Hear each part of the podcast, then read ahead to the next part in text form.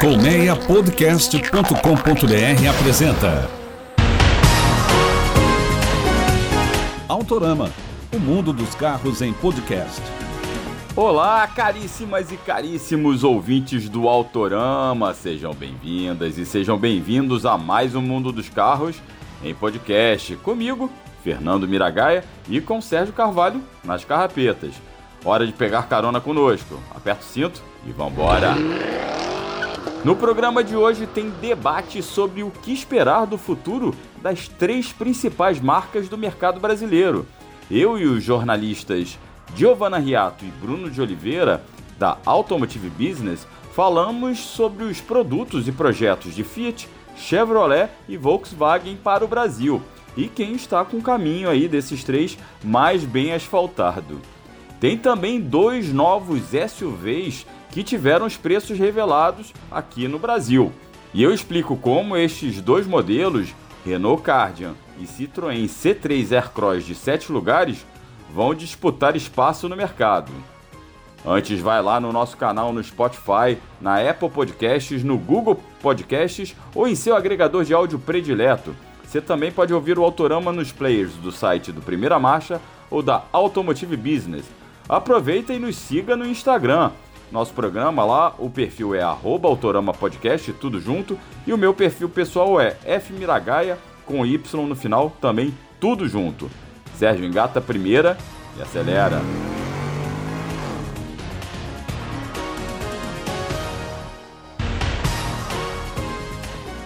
A Citroën acaba de lançar a versão com terceira fila de bancos do Citroën C3 Aircross.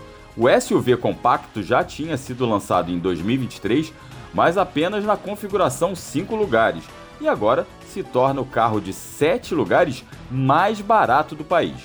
Nas vendas online, o carro parte dos 118 mil reais na versão Fuel. A Fuel Pack vai para 128 mil, enquanto a topo de linha Shine custa R$ 136.600. Todas essas opções usam o mesmo motor 1.0 turbo de 130 cavalos com etanol e 125 cavalos com gasolina. Nestes modelos com bancos extras, o C3 Aircross vai receber o número 7 como sobrenome. E os diferenciais do C3 Aircross são justamente esses bancos, que podem ser não só rebatidos, como retirados. Uma solução que a Citroën usava muito na época, nos anos 90, em suas minivans, nos anos 90 e nos anos 2000. Agora nessa faixa de preço, o C3 Aircross de 7 lugares apresenta esses bancos a mais como um diferencial também na categoria de SUVs compactos. Isso porque no caso, modelos como Volkswagen T-Cross e Nivus, Nissan Kicks e Fiat Fastback, que meio que flutuam nessa faixa de preço, seriam os rivais diretos do C3 Aircross sem essa opção de 7 lugares. E apesar de a Citroën fazer questão de frisar que o novo Aircross não concorre com a Chevrolet Spin, vamos combinar que não tem como não prever que o SUV vai roubar clientes da minivan. Essa a minivan, a Spin, perdeu o posto, inclusive, de veículos sete lugares mais barato do país. A configuração mais em conta da Spin custa a partir de 120 mil reais.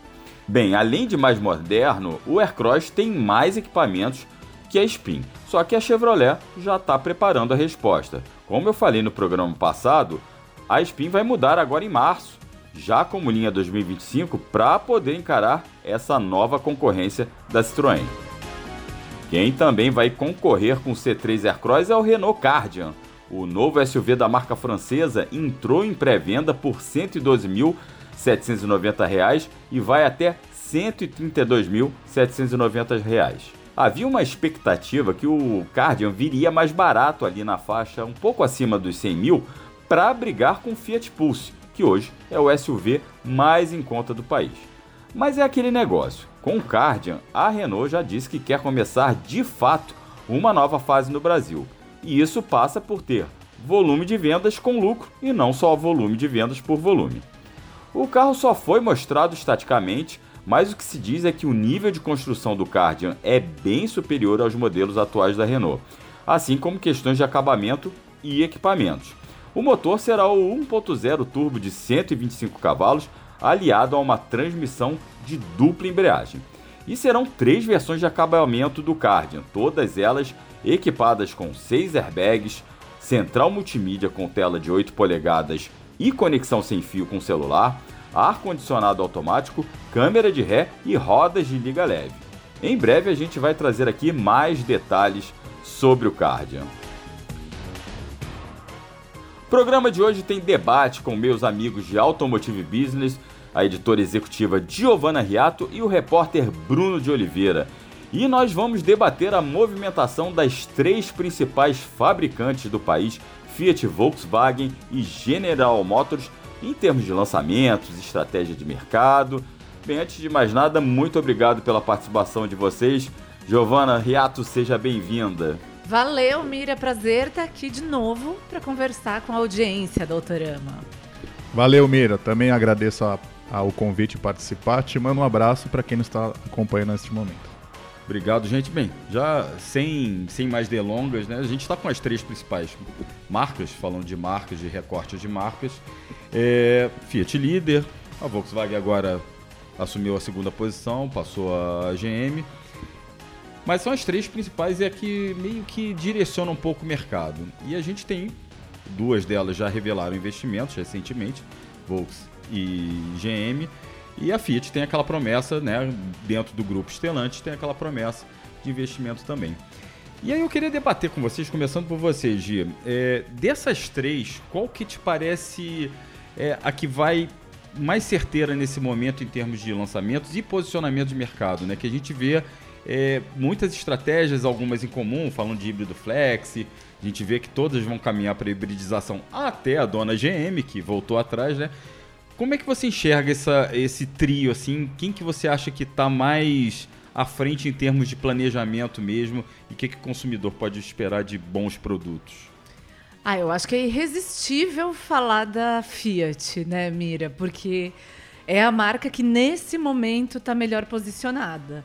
Claro que aí esses passos futuros, a, o, o direcionamento para o híbrido flex, para a eletrificação, tudo isso vai contar muito, mas a Fiat vai partir de um lugar muito mais favorecido, né? Uhum. É, líder, líder de mercado com uma linha de produtos que parece bem acertada, que o consumidor gosta, né? Com os SUVs que foram lançados mais recentemente, com a chegada aí de uma nova, uma nova picape, a de Titano, com a Toro, a estrada vendendo igual pão quente. Então, as outras vão ter muito trabalho para conseguir, assim, é, desbancar. E aí, olhando para as outras duas, eu acho que é clara também a sensação de que a Volkswagen atrasada aí nessa questão das picapes e tudo mais, mas também fazendo movimentos interessantes, né? Anunciou investimento, com um olhar já é, vem crescendo em participação de mercado. Então, acho que tem uma tendência bem legal aí para a Volkswagen. Bruno, uh, emendando aí já, a gente tocou num ponto importante da Fiat, né? não tem como não falar da Fiat, até porque tem a coisa da estrutura Stellantis, né? É o quarto maior grupo automotivo do mundo, é, tem várias fábricas e tem uma sinergia que está. É, isso ajuda na, na, na, diluição de custos e até nos projetos. Né? Você pode pegar o motor dali e usar numa marca. É, e o exemplo claro é o da picape que a Gi citou, a Titano, que era nada mais era que a Peugeot Landtrek. E eu acho que sabiamente a Fiat resolveu colocar, a Stellantis resolveu colocar emblema Fiat ali por um, todo um know-how que a Fiat já tem nesse segmento. Sim, quando a gente fala de mercado brasileiro, é bom a gente pontuar que boa parte das vendas que são feitas no, no mercado doméstico, elas são feitas para pessoas jurídicas, né? são feitas diretamente. Acho que ne, se a gente considerar isso, não tem como bater a Stellantis nesse momento, porque ela tem se mostrado nos últimos anos, porque não é uma montadora que tem muito mais proximidade desse tipo de cliente, dos grandes frotistas, que sustenta boa parte do volume de vendas aqui no país, na comparação com, com as que você citou também, GM e Volkswagen. Né? Então acho que é difícil, como a gente falou, tirar esse posto tão cedo da, da, da Fiat, né, barra Stellantis, por causa desse relacionamento que ela já tem muito tempo e ela tem produto para isso. Uhum. Se a gente for ver bem aí, é, o, o Cronos era muito era tinha uma boa saída para esse tipo de, de cliente né de grande frotista e aí de repente mudou para o Argo Uhum. Então, assim, se a gente pegar todas essas montadoras que a gente está conversando aqui agora, acho que o portfólio para frotista ele é melhor o da Stellantis e por conta disso acaba, ela acaba ganhando mais participação de mercado do que as demais. Uhum. Agora, com relação aos lançamentos, daí é, acho que esperar um pouco para ver também, porque é, eu acho que a hibridização ela vai deixar a disputa mais parelha. Acho que todo mundo chega agora para disputar um mercado ao mesmo tempo, até por conta das regulamentações. E fora isso, tem as montadoras estão encaixando o produto onde elas não tinham antes, como é o caso da, da, Volkswagen. Não que ela não tinha um produto, uma picape é, no seu portfólio, tinha Saveiro, mas agora está chegando um modelo que vai disputar é, mercado numa faixa que é muito lucrativa e muito interessante, se a gente considerar o desempenho da própria Stellantis com a Toro, né?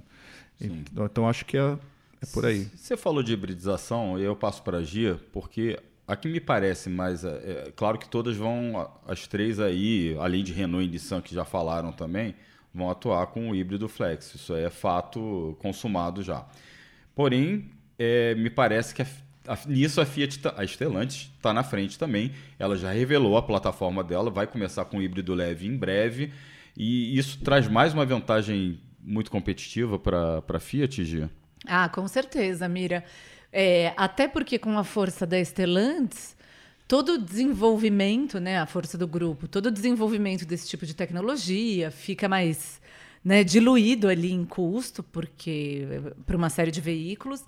E também tem a gente tem no Brasil agora com o Mover, né, que é a segunda etapa do Rota 2030, a legislação, a política automotiva do país, né, impõe metas de eficiência energética, de redução de consumo, de combustível, de emissões de poluentes. E tudo isso numa empresa com o porte da Stellantis, com o volume de vendas que, que eles têm, né, respondendo por um mercado, uma parcela tão expressiva do mercado na América do Sul, é muito mais fácil, acho que trazer celeridade para esse processo, né? Ganhar uma rapidez aí para chegar no consumidor. E quem chega primeiro em uma nova tecnologia normalmente impõe a regra, né? Uhum. Dito ritmo, né? Exato. Aí, o pessoal brinca um pouquinho, ah, primeiro vai ser um híbrido leve, mas a gente tem que lembrar que tem um Proconv aí batendo a porta, cujo uma das exigências vai ser, não é nem consumo, é eficiência energética, né? É, é, é, e o híbrido, o conjunto híbrido, mesmo leve, mesmo uma bateriazinha ali funcionando como gerador, vai fazer a diferença nessa hora de... É da, do, do Proconv, Sem né? dúvida. É bom lembrar que de todas as montadoras, a Stellantis é a única que tem um motor híbrido a etanol. É verdade, ela apresentou o híbrido etanol junto com esses. Sim. Já, já se antecipando a qualquer mudança na legislação, mover, né? É, mas nessas horas a gente não sabe se a legislação foi criada já a partir dessa ideia ou se a ideia surgiu é. depois da, da legislação. Lá. Mas de qualquer forma, ela, ela sai na frente com uma ideia que, pelo menos até agora, ninguém mostrou. Uhum. Que é uma solução ainda mais de baixo custo e com é, chances interessantes de, pro, de proporcionar para o modelo onde ele for instalado uma redução de emissão boa, assim, que atenda a, o Proconv futuro, né? Enfim, mas acho que assim a Stellantis ela tem uma, ela é uma máquina industrial tão poderosa na comparação com as demais que quando a gente fala de, da outra metade das vendas, né, você tem venda varejo no começo, é venda direta no, no começo aqui do, desse, desse programa. Mas no, na, do outro lado, na venda varejo, onde o preço define muito, ainda mais hoje em dia que crédito está escasso, etc., a Stellantis tem, eu acho que ela tem mais força que as demais para redução, para proporcionar reduções de preço, porque ela é essa máquina industrial. Ela tem mais margem para negociar, né? Tem, no ponto tem. De venda. Por causa disso... Não, isso você vê. Você vai comprar um Argo que custa 80 mil ali no, se você for montar no site, você no, no, ponto de venda ele já deve estar uns 77 mil para é, começar a negociar. Ela tem muita margem, só que não, não é só na, em custo produtivo. Né? Uhum. Né? Acho que assim, o próprio portfólio proporciona isso. Por exemplo, ela pode muito bem pegar esses modelos, é, entre essas mais baratos, e proporcionar um desconto bom, sabendo que ela vai vender uma Toro ou um Compass que vai compensar esse desconto que ela deu. Sabe? São, ela tem saída nos veículos na alta gama dela, né? Vou colocar dessa forma, né? Então, uma coisa que as demais não têm. Verdade. Então, isso de alguma forma é uma vantagem, né? Não tem como. E aí a gente eu queria cortar para a GM, pra, porque a GM que aparece a, a, mais, não atrasada, não é o termo, mas é que ficou mais refém um pouco das decisões globais da, da matriz. Isso ficou evidente. Falou-se muito de não, né, bateram pé falando de elétrico, elétrico, elétrico, elétrico. Ela tem dois elétricos no mercado brasileiro hoje que você nem sabe que existe, a verdade é essa, infelizmente. E a gente vê que a montadora ficou meio perdida nesse meio tempo e agora já admite ir para o híbrido. E aí, Gia? E a GM nessa, nesse trio aí? Nossa, é a mais enigmática, né? Um clima de mistério acompanha a GM. Acho que tanto é, essa questão deles terem se apegado ao carro elétrico, defendido isso, que no fundo é, é, é exatamente como você trouxe, Mira. É uma decisão da matriz, um caminho que a matriz está indo, que para o Brasil não faz sentido agora, e focar em veículos puramente elétricos, a não ser que a, que a GM se reposicione completamente, né? deixe de ser uma marca de volume. Então, não faria sentido para a estratégia local. Mas imagino que internamente essa negociação foi muito difícil, né? Uhum. Até porque o Brasil não tem sido uma terra de muitos lucros para a GM, então, uhum. assim, essa força para demandar essa, esse tipo de necessidade não não está tão simples. E aí eles deram o braço a torcer que vão para essa direção de ter um veículo híbrido flex, acompanhando as concorrentes. Mas é complicado, né? Da pandemia para cá, a GM perdeu o mercado, né? Perdeu liderança para Fiat. E aí e não tem mostrado, pelo menos de imediato, uma estratégia boa para reagir, né? A gente viu a Montana para brigar de frente com a Fiat Toro e é, ficou claro que, a, que, a, que o modelo não tem essa força. E agora eu acho que a GM ainda não mostrou suas cartas, né? Ou pelo menos ou eles estão definindo essa estratégia ainda, ou ainda não colocaram para frente, poxa, nosso caminho é esse, tá claro. Fica tudo muito nebuloso, né, Brunão? Ah, muito nebuloso, né? Mas acho que a, a, o cenário do veículo elétrico global acabou favorecendo com que ela pelo menos nos desse aqui como brasileiros um pouco mais de norte com relação às, às próprias pretensões dela, né? Ela estava igual a Ford no começo, o futuro elétrico, ponto. E aí a Ford fez o que fez, quem acredito quem acompanha aqui o podcast sabe o que aconteceu.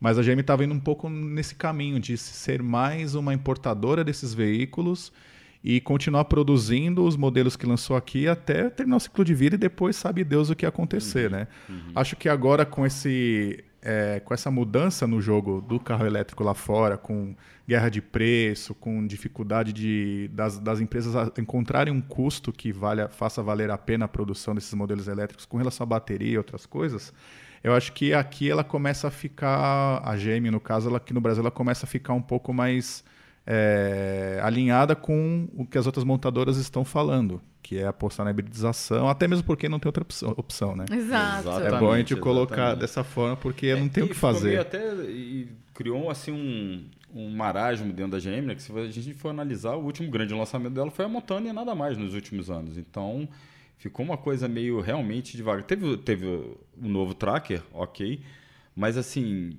é muito pouco para uma, uma empresa que já foi mais dinâmica no passado. É, e o Onix lá dura as penas em Gravataí. Sim, eu, particularmente, eu fico pensando até como que eles conseguem sustentar aquela fábrica vendendo um modelo de volume para um segmento que é muito, assim, tem, é muito focado no frotista só que nesse segmento tem outras empresas que estão muito bem, estão melhores posicionadas, como a gente falou aqui da, da Stans com a Fiat, por exemplo. Uhum, né? Uhum. Eu não sei até que ponto o Onix ele é tão competitivo quanto um Argo, quanto um Quid, quanto uhum, um Mob uhum. nesse público. Né? E agora como é que sustenta tudo aquilo? Né? É. Não sei se, se proporciona todo o volume. Mas assim, até onde se sabe, com Tracker e Montana aqui em São Caetano, a coisa se paga, a Sim. coisa anda. Então, até que são porque são produtos de Sim. de maior margem, né? E a Montana ela não vende tanto para frotista, ela tem então uma, teoricamente não tem aquele descontão Sim. vende mais no varejo. Agora qual que vai ser o híbrido da GM? É, esse é, o, esse é esse o grande é o mistério. Esse é o grande e mistério. E a gente não sabe nem se eles têm plataforma. Talvez nos Estados Unidos tenha, mas para SUV. E aqui como é que vai ser? Vai ser só para SUV também? Vai ser para algum modelo mais compacto? Será que eles pensam em uma parceria? É, e tem outra coisa, viu? É, todo mundo sabe que o tempo de desenvolvimento de uma tecnologia como essa, de uma plataforma, enfim, demora muito tempo. Uhum. Então já era para estar tá se coçando, entre aspas, é para entregar. Mínimo, né? Então, se ainda uhum. não está definido isso, vai chegar tarde no mercado onde as outras já vão estar tá adiantadas. Que nem a gente falou da Stellantis com já apresentou no passado as plataformas, esse motor hidro, híbrido com etanol, enfim. E aí eu puxo para a Volkswagen, que eu acho que ela fica no meio termo entre a Stellantis e a, entre a Fiat e a GM, porque ela demorou um pouquinho.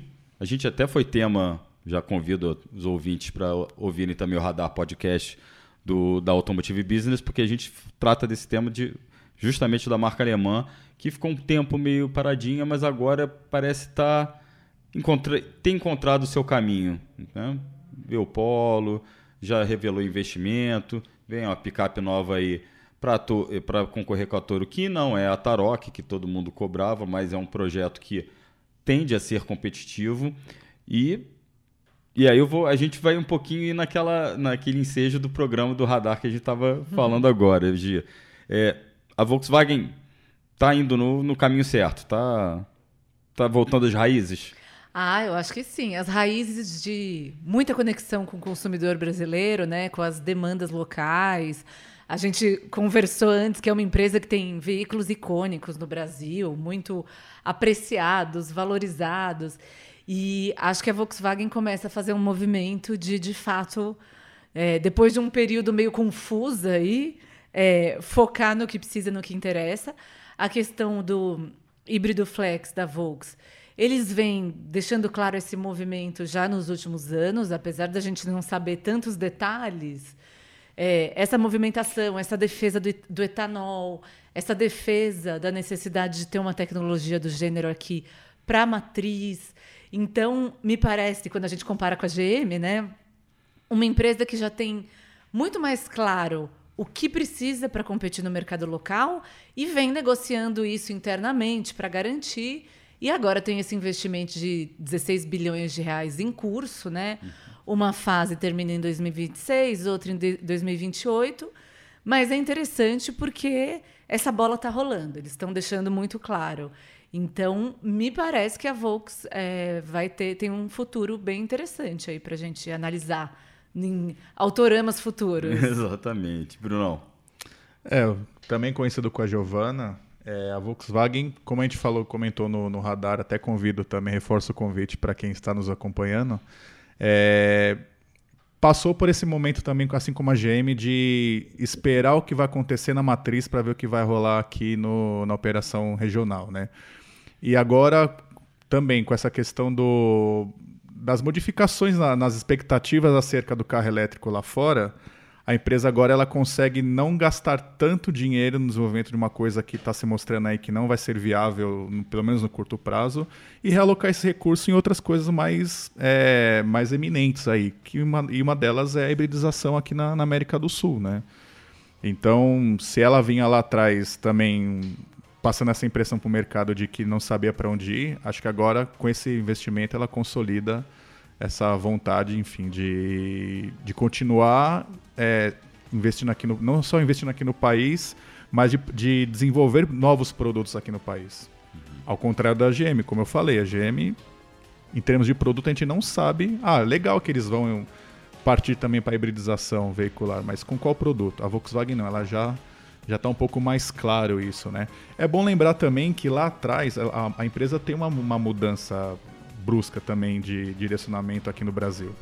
Lá atrás, quando o presidente da empresa era o argentino Pablo de Si, é, ele tinha uma ele falava que ele tinha uma cobrança muito grande na matriz para recuperar a lucratividade na região. E ele falou para todo mundo na época, pelo menos para a imprensa, que para a Volkswagen voltar a lucratividade na, na, na região era necessário apostar na venda de SUV. Uhum. E aí veio toda aquela ofensiva de SUVs. Cross, é, Nivos. Acabou uhum. surfando uma onda que era a onda do momento, que era uma onda que já estava já diminuindo, já estava virando marola, porque as outras montadoras já tinham chegado primeiro, mas acabou surfando também e acabou dando bons resultados para a empresa, resultados financeiros aqui na região. E nesse momento se esperava que a empresa ia parar por aí, ou pelo menos se investir apenas nessa, nesses modelos é, que proporcionam uma maior rentabilidade. Só que daí, de repente, veio a saída do, do Voyage, a saída do Gol e a chegada do Polo Trek. Então, assim, pai, então eles não vão ficar só apostando lá em cima. Uhum. Eles vão tentar brincar um pouquinho aqui embaixo também com veículos, entre aspas, que são acessíveis, acessíveis né? Que é o que sempre foi a alma da, Sim, sem dúvida. Tá no DNA da empresa que, enfim, uhum. né? Fusca, próprio Fusca, Gol, Gol, etc, né? Uhum. Mas ao mesmo tempo, eu acho que assim, é, a manutenção, ou pelo menos o posicionamento do Polo com o Polo da, da Volkswagen com o Polo Trek é porque ela, ela não despreza esse mercado de frotas corporativas. Uhum, uhum. Acho que nenhuma montadora hoje ela pode desprezar. Pode isso, né? desprezar. Né? Então, meu, vamos, tem saída, tem volume, vamos, ter, vamos, vamos deixar um modelo lá. Uhum. Que na verdade é uma versão bem enxuta de um outro veículo que eles conseguem vender mais caro, que são as outras versões do Polo, né? Uhum. Então acho que assim, na comparação com a GM, está muito melhor definido em termos de produto e estratégia agora que eles investiram esse dinheiro aqui. Gente, esse papo podia render por muito tempo, mas a gente tem, tem tempo aqui. E eu queria agradecer vocês, lembrando que o Autorama hoje está sendo gravado em São Paulo. Estou aqui na redação da Automotive Business. Gi, muito obrigado, Giovana Riato, editora executiva da Automotive Business com muito orgulho, minha editora. Ah, querido. Muito obrigado aí pela participação. Obrigada, Mira. Foi um prazer, como sempre. Precisando é só chamar, que eu já me sinto em casa. Valeu, Brunão. Também, Bruno de Oliveira, nosso repórter. Muito orgulho também de trabalhar com você. Valeu com todo mundo na, na AB. Eu tenho maior orgulho, maior satisfação. Obrigado aí pela participação mais uma vez. Obrigado pelas palavras, Mira. Eu que agradeço. Te mando um abraço a quem está nos acompanhando também. E agradecer ao Marcos Ambroselli que ficou nas carrapetas hoje aqui em São Paulo. Marcão, obrigado, hein? Estes foram Giovanna Riato e Bruno de Oliveira, da Automotive Business, em um bate-papo sobre o que esperar das três principais montadoras do país, das três maiores marcas do país no momento. E chegou a hora de estacionar. Com a apresentação e produção de Fernando Miragaia e direção e edição de Sérgio Carvalho, o Autorama fica por aqui.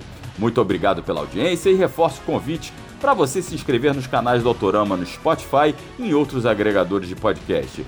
E nos acompanhe lá nas redes sociais. Grande abraço, fique bem, até a próxima. Saudações automotivas, valeu, tchau, tchau. Autorama, o mundo dos carros em podcast. Uma produção colmeiapodcast.com.br. Colmeia Podcast, o rádio do seu tempo.